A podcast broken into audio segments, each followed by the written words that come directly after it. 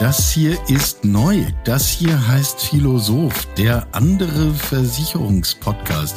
Michael Karl ist mein Name. Matthias Harassowitz ist der zweite Name dieses Podcasts. Hallo Matthias. Hallo Michael. Matthias von Sapiens. Ähm, ich äh, komme mehr aus Richtung Zukunftsforschung. Zusammen wollen wir mit Menschen, die wir spannend finden, die uns interessieren, über spannende Themen reden. Wir wollen philosophieren. Wir wollen nachdenken über das, was die Versicherungswelt und dies jetzt bitte im weitesten Sinne heute prägt, morgen prägt, was Entscheidungen beeinflusst, was wir eigentlich mit auf dem Schirm haben müssen und darüber wollen wir zusammen nachdenken. Das ist der Sinn dieses Podcasts. Ich persönlich bin gerade voller Vorfreude. Das ist die erste Folge. Ich finde das ganz großartig. Wie geht dir das, Matthias? Also ich bin auch sehr gespannt, vor allen Dingen, weil wir glaube ich, wirklich hiermit ein neues Format schaffen. Das freie Reden, nicht spezifische Themen, sondern wirklich mal sehen, was unsere Gäste so an, an Ideen, an Vorstellungen und an, an Visionen vielleicht auch haben. Insofern ist jede Folge hier auch ein Versuch. Also das ist vielleicht gleich so ein kleines Sternchen. Bitte um Nachsicht an die Menschen, die uns zuhören. Ähm, äh, wir tun, was wir können. Es macht's spannend. Ähm, erste Runde. Äh, wir haben Besuch von äh, Jan Keller, Vereinigte Hagel, dort CFO und CIO. Hallo Jan, wie schön, dass du da bist. Hallo, schönen guten Morgen in die Runde. Äh, und Respekt für deinen Mut. Äh, lass uns mal einsteigen. Ähm, ihr seid Vereinigte Hagel, ein Versicherer, der eine Nummer in der Landwirtschaft ist, um es mal etwas flapsig zu formulieren. Spezialversicherer in der Landwirtschaft, da kennt ihr euch aus. Ähm, Soweit ein Haken dran oder würdest du widersprechen? Nö, ich würde es präzisieren. Wir sind nicht eine Nummer, wir sind die Nummer eins. So ist auch unser Slogan. Ja, also, umso besser. Umso besser. Dann bist du ja genau der Richtige, mit dem wir jetzt reden müssen. Ähm, also äh, sprich, ich wollte mich so ein bisschen hintasten zu dem Thema Klima, denn damit wollten wir gerne in das ganze Geschehen einsteigen. Wenn äh, ist es ja ohnehin präsent, die ganze Diskussion rund um die Klimakrise und was wir tun können und ob wir überhaupt das Richtige tun können. Und wenn eine Branche das merkt, dann ist es sicher die Landwirtschaft. Ähm, jetzt mal, äh, um irgendwo anzufangen, äh, erste Frage. Ähm, sind solche klimabedingten Risiken, also Dürren, Hitze etc., ähm, ist das überhaupt was, was in Zukunft noch versicherbar sein wird? Also dahinter steckt ja die Frage, ist das überhaupt zukünftig noch die Ausnahme? Geht ihr davon aus? Oder ist das eigentlich der Regelfall und den Regelfall kann ich ja nicht versichern? Ja, das ist natürlich eine sehr spannende Frage, mit der beschäftigen wir aber alle Ernteversicherer weltweit und wir sind da gut vernetzt. Äh, natürlich schon seit Jahren. Ähm, Fakt ist erstmal, zumindest jetzt hier auf Deutschland äh, bezogen, das Thema Versicherung von Dürre spielt im Moment noch keine große Rolle. Ähm, also wir tragen ja auch im Namen noch das Wort Hagel, Hagelversicherung. Unser Großteil der Prämie kommt in Deutschland, aber auch im europäischen Ausland, wo wir tätig sind, hauptsächlich aus der Hagelversicherung. Mhm. Da sehen wir auch für die Zukunft ähm, eigentlich erstmal keine Probleme im Zuge des Klimawandels, was die Versicherbarkeit angeht. Das Thema Dürre drückt natürlich äh, oder kommt aus unserer Kundschaft heraus immer mehr. Und ähm, ja, es gibt natürlich schon Angebote auf dem Markt, oder noch Angebote, wenn man vielleicht das, das mal so genau betrachtet. Aber die sind jetzt schon im Moment so unattraktiv, sowohl preislich als auch vom Leistungsumfang, dass es eine sehr geringe Durchversicherung gibt. Also ich weiß jetzt nicht genau den Prozentzahl, aber ich vermute unter fünf Prozent in Deutschland der Prämie ähm, äh, kommt aus der Dürreversicherung. Von daher sehen wir nicht unbedingt das Problem, dass es in Zukunft nicht mehr versicherbar ist, ähm, weil, wie gesagt, die Marktdurchdringung im Moment gering ist sondern eher das Problem, dort Produkte überhaupt mal auf den Markt zu bringen, die äh, ja auch angenommen werden. Wenn man jetzt ähm, sich anschaut, was in den letzten zwei, drei Jahren ähm, so passiert ist, immer mehr Stürme, immer mehr Tornados, immer mehr Starkregen, Überschwemmungen, um mal den Gegenpart zur Dürre mit reinzubringen. Mhm. Ähm, das betrifft ja nun auch, ich sehe es bei uns im Norden, ähm, die Landwirte, die, die massiv unter zu viel ähm, Regen in, in einigen Jahresteilen und zu wenig Regen in den anderen, wo sie sagen, sie müssen viel, viel mehr nachbessern. Ähm, tatsächlich Ernteausfälle zu verzeichnen haben. Nimmt das zu? Führt ihr da Statistiken bei euch? Ähm, se seht ihr da äh, als, als Hagelversicherer ähm, eine, eine echte Wende?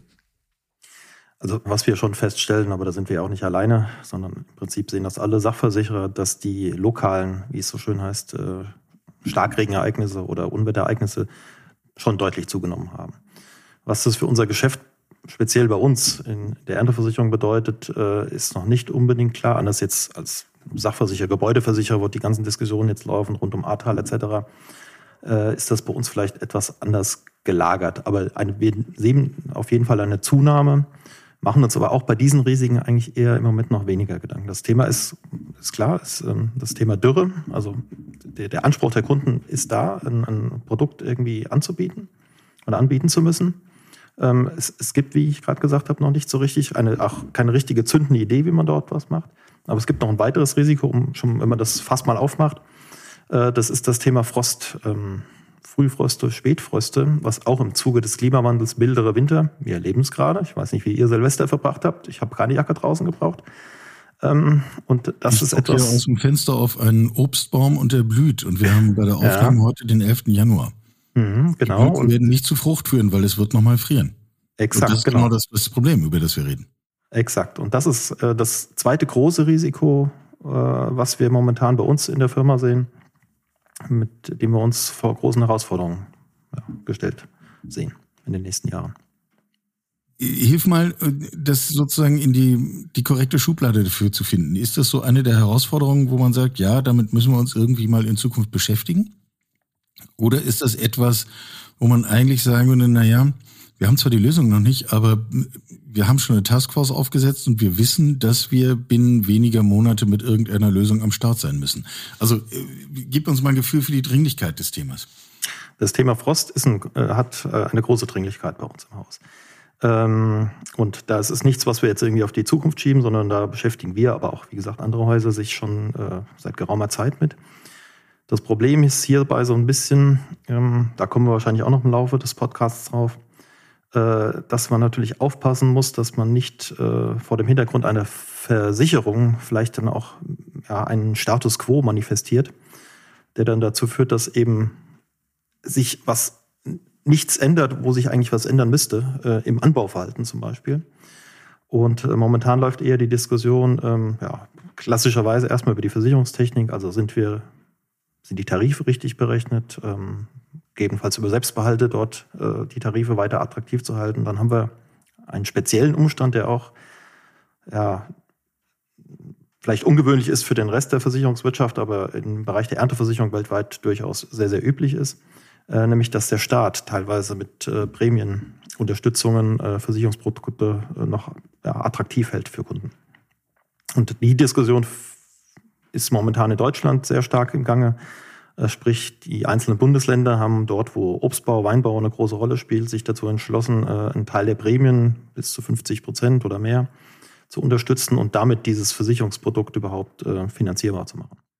Und damit ja aber gleichzeitig wiederum ein, in anderen Branchen würde man sagen Geschäftsmodell, hier müsste man sagen ein Anbaumodell fortzuführen, das von sich aus nicht mehr so finanzierbar und lebensfähig wäre.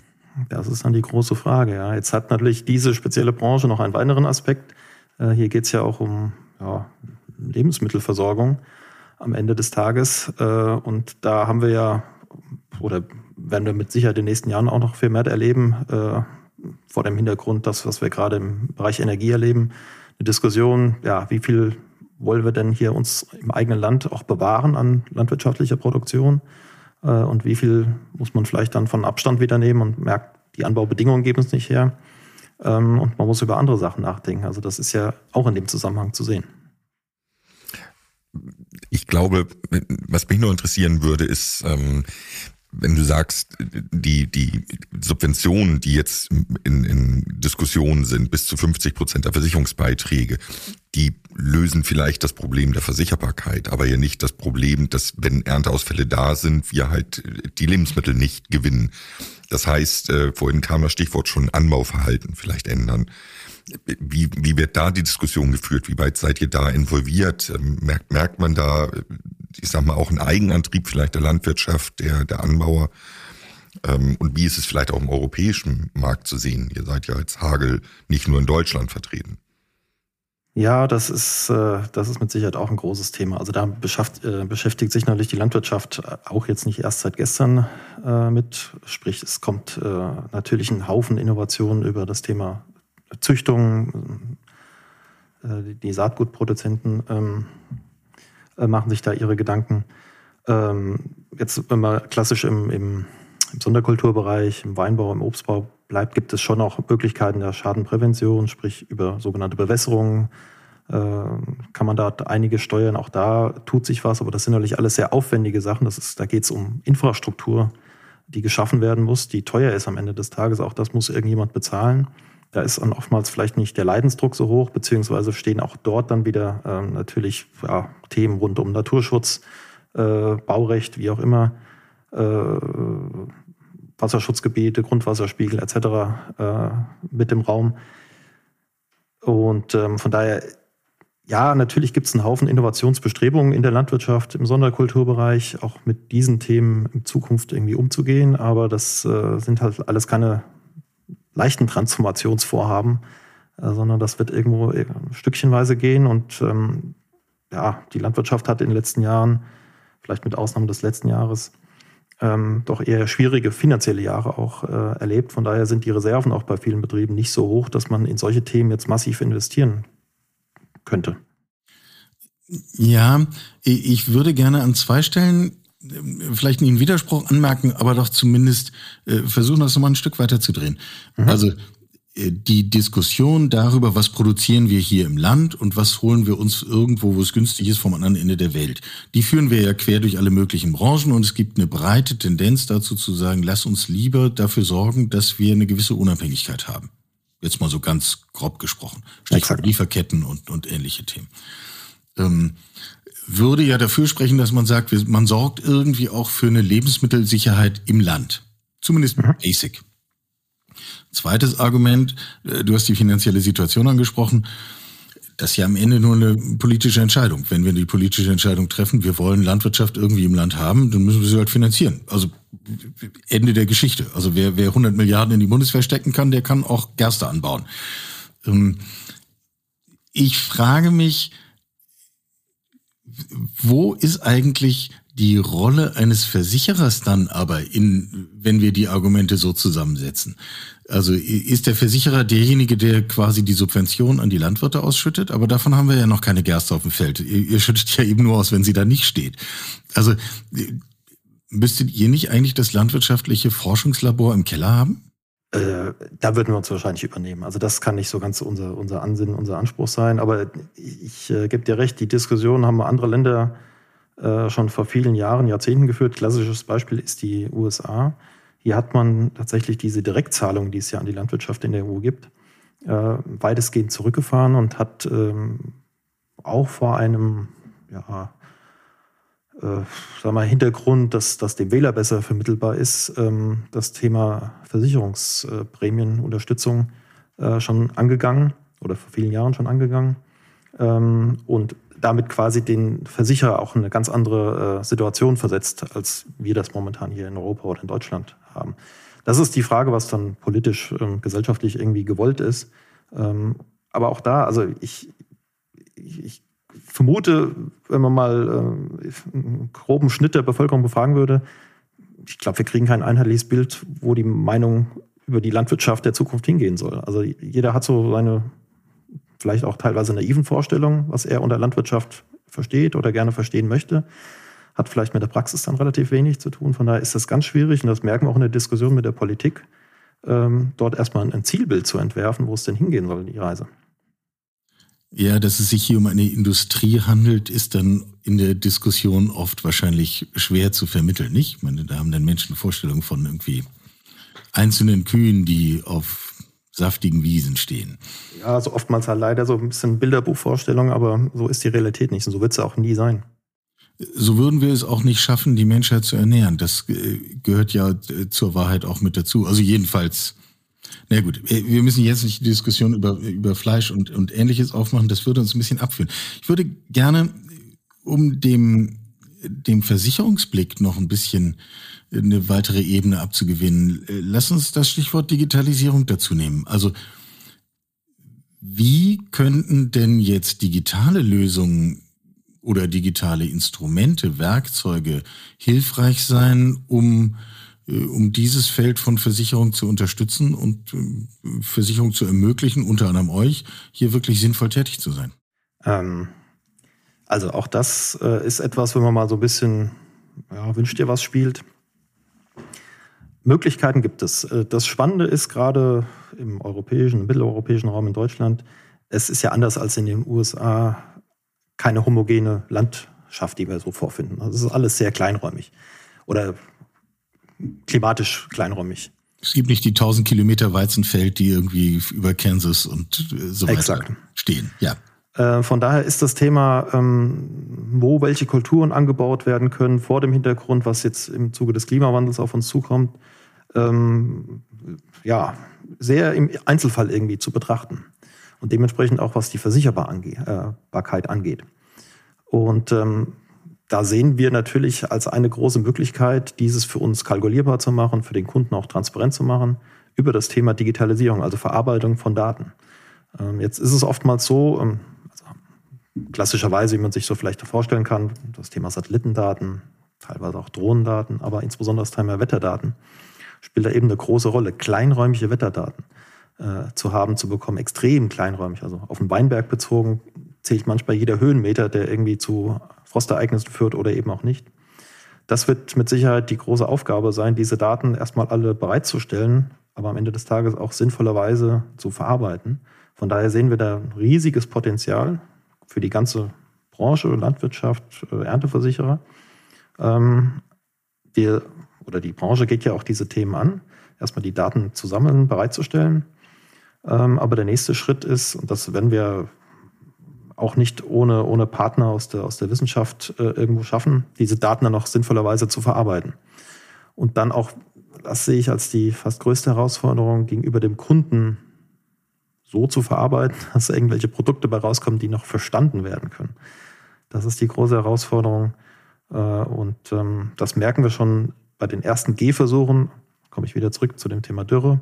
Äh, man kann sich viel im Elfenbeinturm einer Versicherung irgendwo ein Set vor das Ausdenken. Am Ende des Tages muss ein Produkt rauskommen, was der Kunde versteht.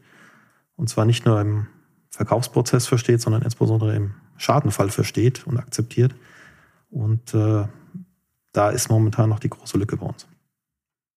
Liegt denn das nach deinem Gefühl daran, dass ähm, ich sag mal häufig ja ein, ein Wandel des Verstehens auch erst eintritt, wenn man Schaden hatte?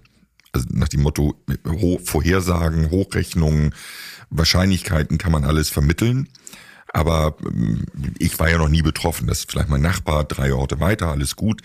Aber warum soll ich denn was Neues machen, ähm, was ich, was ich inhaltlich gar nicht verstehe, weil ich noch nie betroffen war? Ja, das ist wahrscheinlich so ein großes Schicksal der Versicherung insgesamt. Also machen wir uns doch nichts vor. Also wir alle arbeiten irgendwie, haben tagtäglich mit, mit Versicherungen zu tun. Wir denken in dieser Welt, wir leben dafür. Der Großteil der Menschen interessiert sich, wer interessiert sich für Versicherungen? Also man will ja damit nichts zu tun haben. Sowohl im Abschluss nicht, als auch bei der Bestandspflege, sage ich mal. Äh, das muss irgendwie möglichst unkompliziert, nicht zu teuer sein. Und wenn denn mal ein Schaden auftritt, ähm, dann fange ich vielleicht mal an, mir die Versicherungsbedingungen anzugucken, das Produkt anzugucken, ähm, aber auch wahrscheinlich nur dann, wenn ich irgendwie eine Entschädigung bekomme, wo ich irgendwie nicht mit einverstanden bin.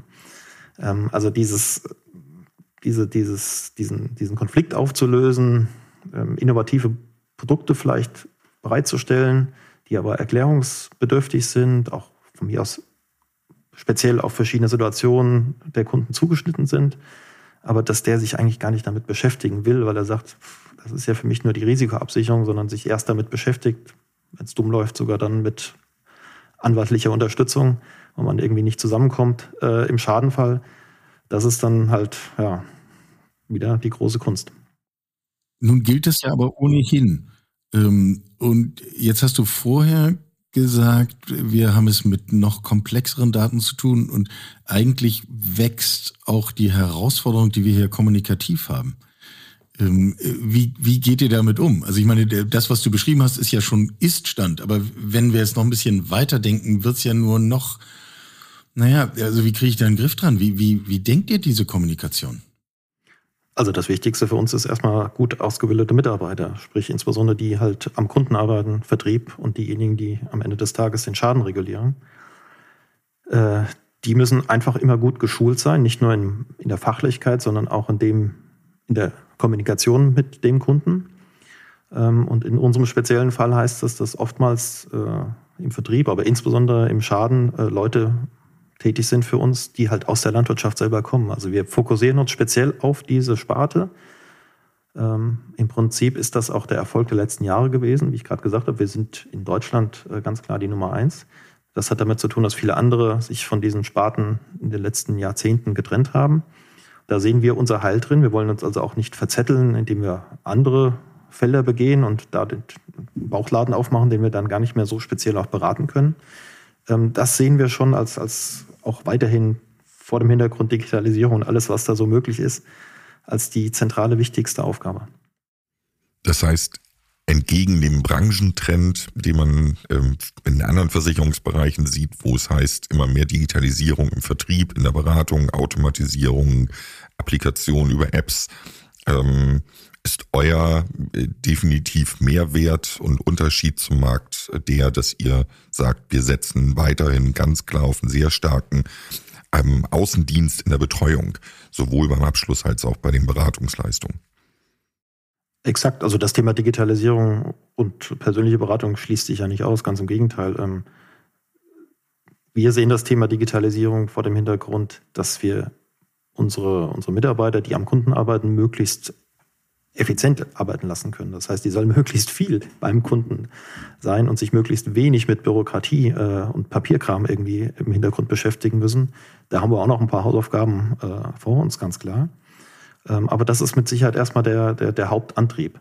Ähm, natürlich können wir auch bei dem Thema äh, Schadenregulierung ähm, können wir noch äh, können wir uns noch vieles vorstellen, was in Zukunft möglich äh, ist äh, mit ja, künstlicher Intelligenz, Verarbeitung, wie gesagt, von Satellitendaten, Wetterdaten, um auch das ja, genauer werden zu lassen, um, um Fehler, die ja auch bei uns passieren, äh, möglichst äh, nochmal zu minimieren. Ähm, aber wir sehen es momentan weiterhin als Unterstützung für denjenigen Menschen, Mitarbeiter, Mitarbeiterinnen, die vor Ort beim Kunden tätig sind. Das heißt auch der Part der, ich sage jetzt mal bewusst Schadenprävention, das heißt auch Beratung jetzt im Rahmen vom Klimawandel, nimmt dementsprechend bei euch einen äh, wahrscheinlich immer stärker steigenden ähm, Anteil in der Beratung ein. Ja, jetzt muss man natürlich, ähm, also qua unseres Geschäftsmodells ist natürlich das Thema Schadenprävention wahrscheinlich etwas schwieriger ähm, zu sehen als jetzt, es gibt ja immer das typische Beispiel des Kfz-Versicherers, der, wenn er eine schöne App seinem Kunden anbietet und ein Hagelzug äh, auf, dem, auf dem Weg ist, dass der Kunde dann hoffentlich sein Auto in die Garage fährt, in Klammern hoffentlich nicht aus der Garage rausfährt. Ähm, das ist bei uns natürlich schwer möglich. Also die Felder stehen nun mal draußen, ähm, die werden wir nicht irgendwo in die Garage äh, fahren können. Da wird auch keiner irgendwie äh, ein Dach drüber ziehen, sondern da muss man dann irgendwo mitleben.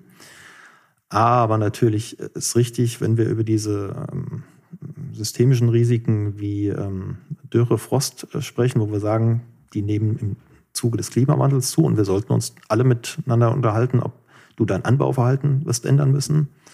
Äh, da können wir natürlich als Versicherung äh, Hilfestellungen geben, wenn wir sagen, okay, das können wir so nicht mehr akzeptieren oder nur zu einem zu einer horrenden Prämie, aber du kannst ja dafür ähm, diese Hilfestellung, glaube ich, die werden wir in Zukunft schon mehr und mehr noch geben werden und müssen. Ist das ein sinnvolles Rollenbild einer, einer landwirtschaftlichen Versicherung, dass ich als Landwirt meine Versicherung anrufe und sage, so, ich plane jetzt gerade, was ich auf diesem Flurstück im kommenden Jahr anbaue. Könnt ihr mir pro Quadratmeter sagen, mit was für einem Wasser oder was für einem Dürregrad ich hier zu rechnen habe? Ja, das ist dann auch wieder also irgendwen würde ich ja gerne anrufen wollen, ja, ja. wenn ich feststelle, mein Erfahrungswert reicht nicht mehr hin. also du, du legst den Finger genau in die richtige Wunde, merke ich. Ähm, also da müssen wir auch für uns aufpassen. Da gibt es ja auch andere Player am Markt, äh, die dort äh, ganz anders aufgestellt sind, ganz anderes Know-how haben. Von daher sollten wir uns da auch nicht äh, zu sehr von unserem eigenen Geschäftsfeld wegbewegen. Aber nichtsdestotrotz, ähm, man kann ja den Link herstellen. Also ich meine, auch wenn ich das Thema ein bisschen skeptisch sehe oder auch leid bin. Äh, jeder denkt ja über Ökosysteme nach. Und äh, in diesen Ökosystemen kann man ja auch andere Partner mit einbinden. Es ist immer die Frage, wer ist denn der Führende in diesem Ökosystem? Ja, das ist dann, das treibt dann alle um. Also die ganzen Maschinenhersteller, Pflanzenhersteller, Pflanzenschutzmaßnahmen, also ja, Pflanzenschutz. Ähm, ähm, Produzenten. Also jeder hat da so seine Ideen und seinen, seinen Anspruch, ähm, aber trotz alledem, wie das auch immer dann mal organisiert wird, äh, wenn wir diesen Service anbieten würden, was wir gerade, was ich gerade erzählt habe, muss es ja nicht zwangsläufig heißen, dass wir das selbst machen müssen, sondern dass wir auch gegebenenfalls auf Partner dann zurückgreifen, beziehungsweise den Link zu Partnern herstellen. Also ich glaube, da würden wir uns dann auch trotzdem weiterhin wohlfühlen, ohne dass wir das Gefühl hätten, wir betreten jetzt Geschäftsführer, von denen wir eigentlich die Finger lassen sollten. Deswegen hatte ich ja bewusst danach gefragt, ob das eine Rolle ist, die äh, aus eurer Sicht passt. Ähm, das kann ja durch Drittdienstleistungen erfüllt werden. Das ist ja völlig unbenommen. Exakt, ja. Ist ja aber trotzdem dann ein anderes Bild von landwirtschaftlicher Versicherung, als nur zu sagen, gut, es gibt eine gewisse Wahrscheinlichkeit für Ernteausfall und für den Fall, dass der Hagel kommt, zahlen wir. Ähm, also das eine ist der finanzielle Schadensausgleich, das andere ist die Planung, wie kriegen wir mehr Ertrag auf die unfallfrei auf die Fläche. Ja, das ist mit Sicherheit, dann, da ändert sich ein, ein Rollenbild. Ähm, ich bin gespannt, ich weiß es selbst nicht so richtig, ob das, ob das die Zukunft wird bringen werden. Aber wie gesagt, vor dem Hintergrund, dass wir Risiken bei uns im Portfolio sehen und in Zukunft mehr sehen werden, oder zumindest die Nachfrage danach ist, die halt äh, jetzt nicht einfach nur klassisch Versicherung funktionieren. Man bietet ein Produkt an, der Kunde schließt ab und man reguliert den Schaden, sondern die auch eine höhere Beratung im Sinne von ja, Vorsorge, Vorbeugen, auch äh, einem Transformationsdenken der Kunden führen sollten, äh, wird das meiner Meinung nach irgendwo zwangsläufig irgendwo stattfinden. Wenn ich das jetzt so für mich mitnehme und das so ein bisschen adaptiere auf andere Versicherungsbranchen, ähm, was wir sehen aus, aus UK rüberschwappend oder teilweise auch aus Amerika, sind ähm, neue Arten von, von Risikotarifen, die unabhängig davon, welcher Drittpartner dabei ist, wenn bestimmte Kriterien erfüllt werden, äh, Präventionsmaßnahmen ergriffen werden, dann gibt's die Tarife halt ähm, vergünstigt und, und ähm, genau diesen Gegentrend. Also nicht nur wir, wir werden teurer aus Versicherersicht, wenn bestimmte Sachen nicht gemacht werden, sondern lieber Landwirt, ändere dein Verhalten, mach dies, mach das, ähm, gib uns darüber ein Zertifikat und, und wir gehen runter an den Preisen. Wird das eine Tendenz sein aus deiner Sicht, die wir hier im Deutschland und im europäischen Markt ähm, auch verstärkt bekommen werden in den nächsten Jahren oder sind wir da noch nicht? Hm. Da bin ich so ein bisschen zwiegespalten. Also ich bin jetzt da zu wenig drin, auch in, in klassischen Sparten der Sachversicherung. Also es gibt ja Beispiele in der Kfz-Versicherung, wo man über so Telematiktarife irgendwie dann auch oder, oder die, der Klassiker, ähm, dass man irgendwie seine Gesundheitsdaten trägt, äh, sein Verhalten trägt und das dann von seiner Krankenversicherung irgendwie übermittelt, um dort dann irgendwie spezielle Tarife anzubieten. Ja, da bin ich, wie gesagt, so ein bisschen zwiegespalten. Ähm, der Mensch ist ja irgendwie ein Stück weit erstmal faul.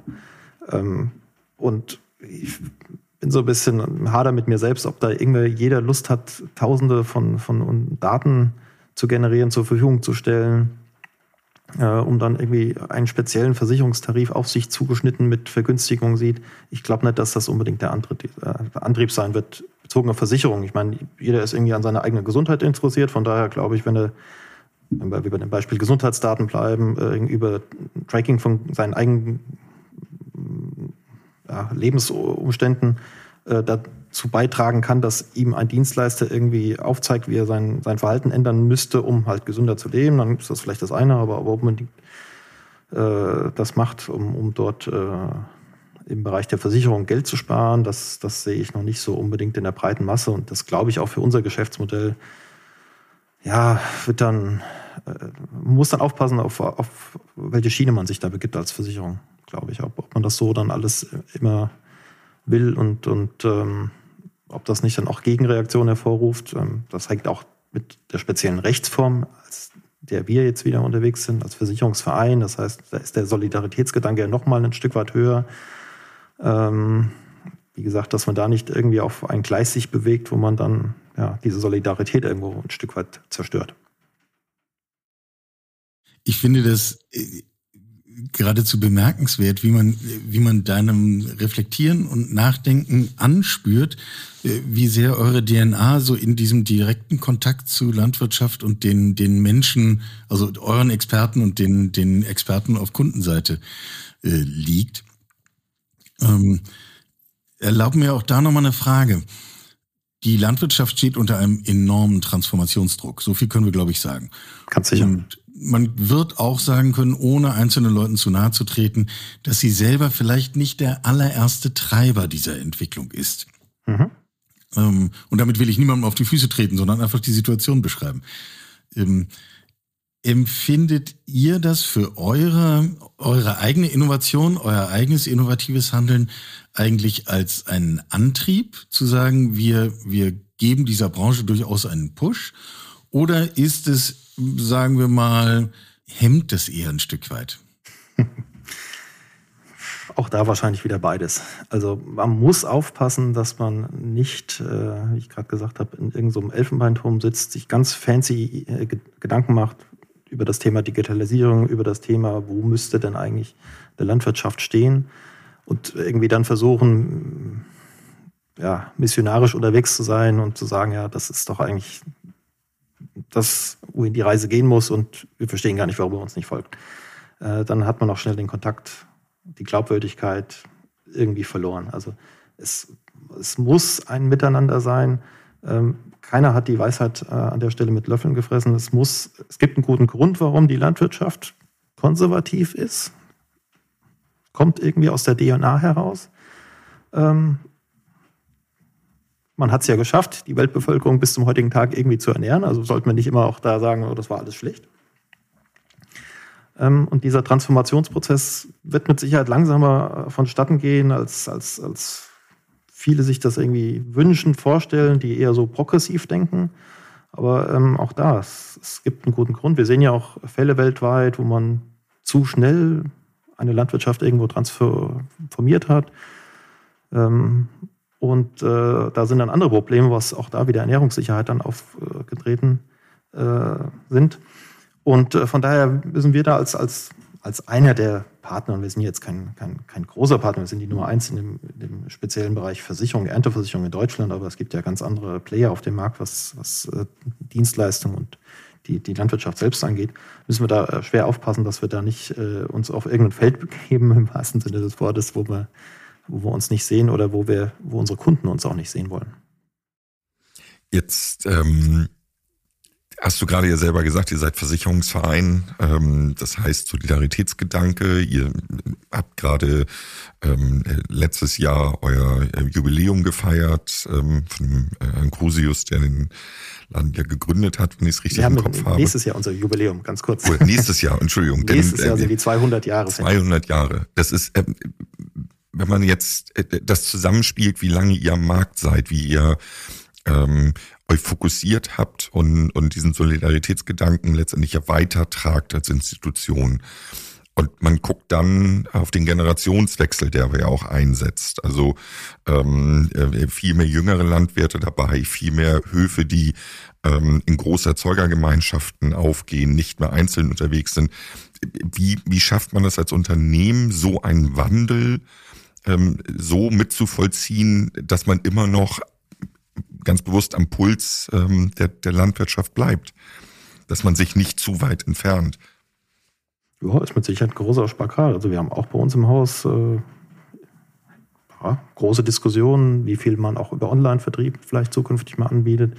Auch wir wissen, die jungen Bäuerinnen und Bäu äh, Bauern auf den Höfen haben ganz anderen Zugang äh, oder wünschen sich einen ganz anderen Zugang auch zu uns. Ähm, man kann das nur versuchen, jetzt äh, im Zuge eines Generationswechsels in so einem Spagat zu machen, dass wir sagen, ja, wir, wir bieten auch mehr und mehr diese, diese neuen Medien, diese neuen Zugänge irgendwo an, versuchen aber trotzdem keinen, der etwas älteren Jahrgangs noch ist, äh, irgendwie zu verlieren, weil wir den, die persönliche äh, Ansprache einfach noch auch wertschätzen. Das kostet halt einfach wahnsinnig viel Aufwand, weil man irgendwie beides tun muss und will. Äh, das ist schon so, aber den, sage ich mal, können oder wollen wir uns ja auch leisten. Ähm, da hilft dann wieder das Geschäftsmodell. Wir sind keine Aktiengesellschaft, äh, die jetzt, wenn wir harte Kostenrunden hier irgendwie drehen würden, vielleicht das eine oder andere auch mal in Frage stellen müsste oder viel früher in Frage stellen müssen. Also wir, wir können das noch so lange spielen, wie wir das sinnvoll erachten, äh, sagen wir, zweigleisig zu fahren oder mehrgleisig zu fahren. Und äh, das ist im Prinzip äh, unser Ansatz. Ja. Es wird trotzdem auch in Zukunft darauf hinauslaufen oder aus unserer Sicht immanent wichtig sein, den Kundenkontakt über eine, eine persönliche Schnittstelle, sprich ja, von Mitarbeitern, von angestellten Mitarbeitern von uns, irgendwie äh, zu halten. Äh, Wäre es überzogen anzunehmen, dass genau dieser qualifizierte Kontakt, der qualifizierte Dialog mit Kunden, dass das der zentrale Schlüssel ist äh, für die weitere Entwicklung? War es bei uns in der Vergangenheit, von daher vermuten wir auch, dass es in der Zukunft auch weiterhin dieser, dieser Schlüssel sein wird, ja. Also wir setzen darauf, ganz klar. Wir lassen uns da momentan auch nicht beirren durch ja, gewisse Entwicklungen auf dem Markt, äh, die der eine oder andere probiert, auch probieren muss. Es gibt ja auch in unserer speziellen Sparte immer mal wieder, ja, will es jetzt nicht unbedingt Fintechs oder Insurtechs nennen, aber immer mal wieder Versuche auch über eine andere Kundenansprache, die im ersten Moment vielleicht etwas moderner oder ja, einfacher erscheint, digitaler auf jeden Fall ist, ähm, Fuß zu fassen. Das kann, kann man ja vollkommen nachvollziehen. Von Erfolg gekrönt war das meistens nie, zumindest auf mittelfristige und insbesondere längere Sicht. Und von daher halten wir daran fest, wie wir momentan mit unseren Kunden kommunizieren. Und es gibt für uns momentan keinen Grund, das zu ändern. Dass man das ausbauen kann noch, das ist eine andere Frage. Nee, gut, besser kann man immer werden. Das ähm, müssen wir jetzt nicht weiter ausführen. Das, äh, wo sollte sonst der Antrieb herkommen? Ähm, ich habe gerade den Kopf ganz voll mit dieser Diskussion darüber, was ist eigentlich die künftige Rolle von Versicherungen und das im Dialog mit Kunden rauszufinden. Ähm, ich glaube, wir haben ein bisschen Stoff zum Nachdenken auf den Tisch gelegt, oder Matthias? Was denkst du? Also ich glaube, ähm, Stoff zum Nachdenken insgesamt. Mich wird vielleicht noch als ein ganz, ganz wichtiger zentraler Punkt wirklich auch interessieren, wenn wir jetzt sagen, nächstes Jahr 200 Jahre. Ähm, wie, wie werden die nächsten ich sage jetzt mal bewusst nur 50 Jahre. Also macht ihr eine Langfristvorhersage? Habt ihr sowas wie so, so, eine Vision, wo man, wo man in ein paar Jahren stehen möchte als Unternehmen im Markt? Ähm, wie, wie, wie weit guckt ihr nach vorne? Ja, also ich will jetzt nicht sagen, in die nächsten 200 Jahre, das wäre dann völlig vermessen. Aber äh, im Prinzip äh, auch jetzt schon äh, steuert unser Denken im, ja, so ein, so ein Jahre, äh, Denken in, in Jahrzehnten. Von daher machen wir uns schon Gedanken, wo wir Ende des Jahrzehnts erstmal stehen werden. Das ist vielleicht noch ein bisschen leichter, als wenn man dann vielleicht mal zur Mitte des Jahrhunderts blickt. Ähm, Im Prinzip beschäftigen wir uns mit, mit zwei Themen. Natürlich einmal das große Thema Klimawandel, also wohin, was wir jetzt schon ein paar Mal hatten, laufen denn die verschiedenen Wetterphänomene, die wir sehen, die wir auch versichern. Was, was sind da unsere Annahmen, die wir treffen müssen? Und natürlich das Thema, wie verändert sich die Landwirtschaft an sich selbst? Da gibt es ja auch viele, die sich mit den Themen beschäftigen. Da saugen wir quasi von den Ergebnissen ab und überlegen uns, das, was das für uns bedeutet. Also äh, es tut sich wahnsinnig viel auf dem Feld der Mechanisierung. Also wer das schon mal gesehen hat, es gibt immer mehr solche Ideen, dass so Kleinstroboter über ein Feld fahren, ähm, vielleicht das Thema Pflanzenschutz dadurch, ich will nicht sagen überflüssig machen, aber weniger werden lassen.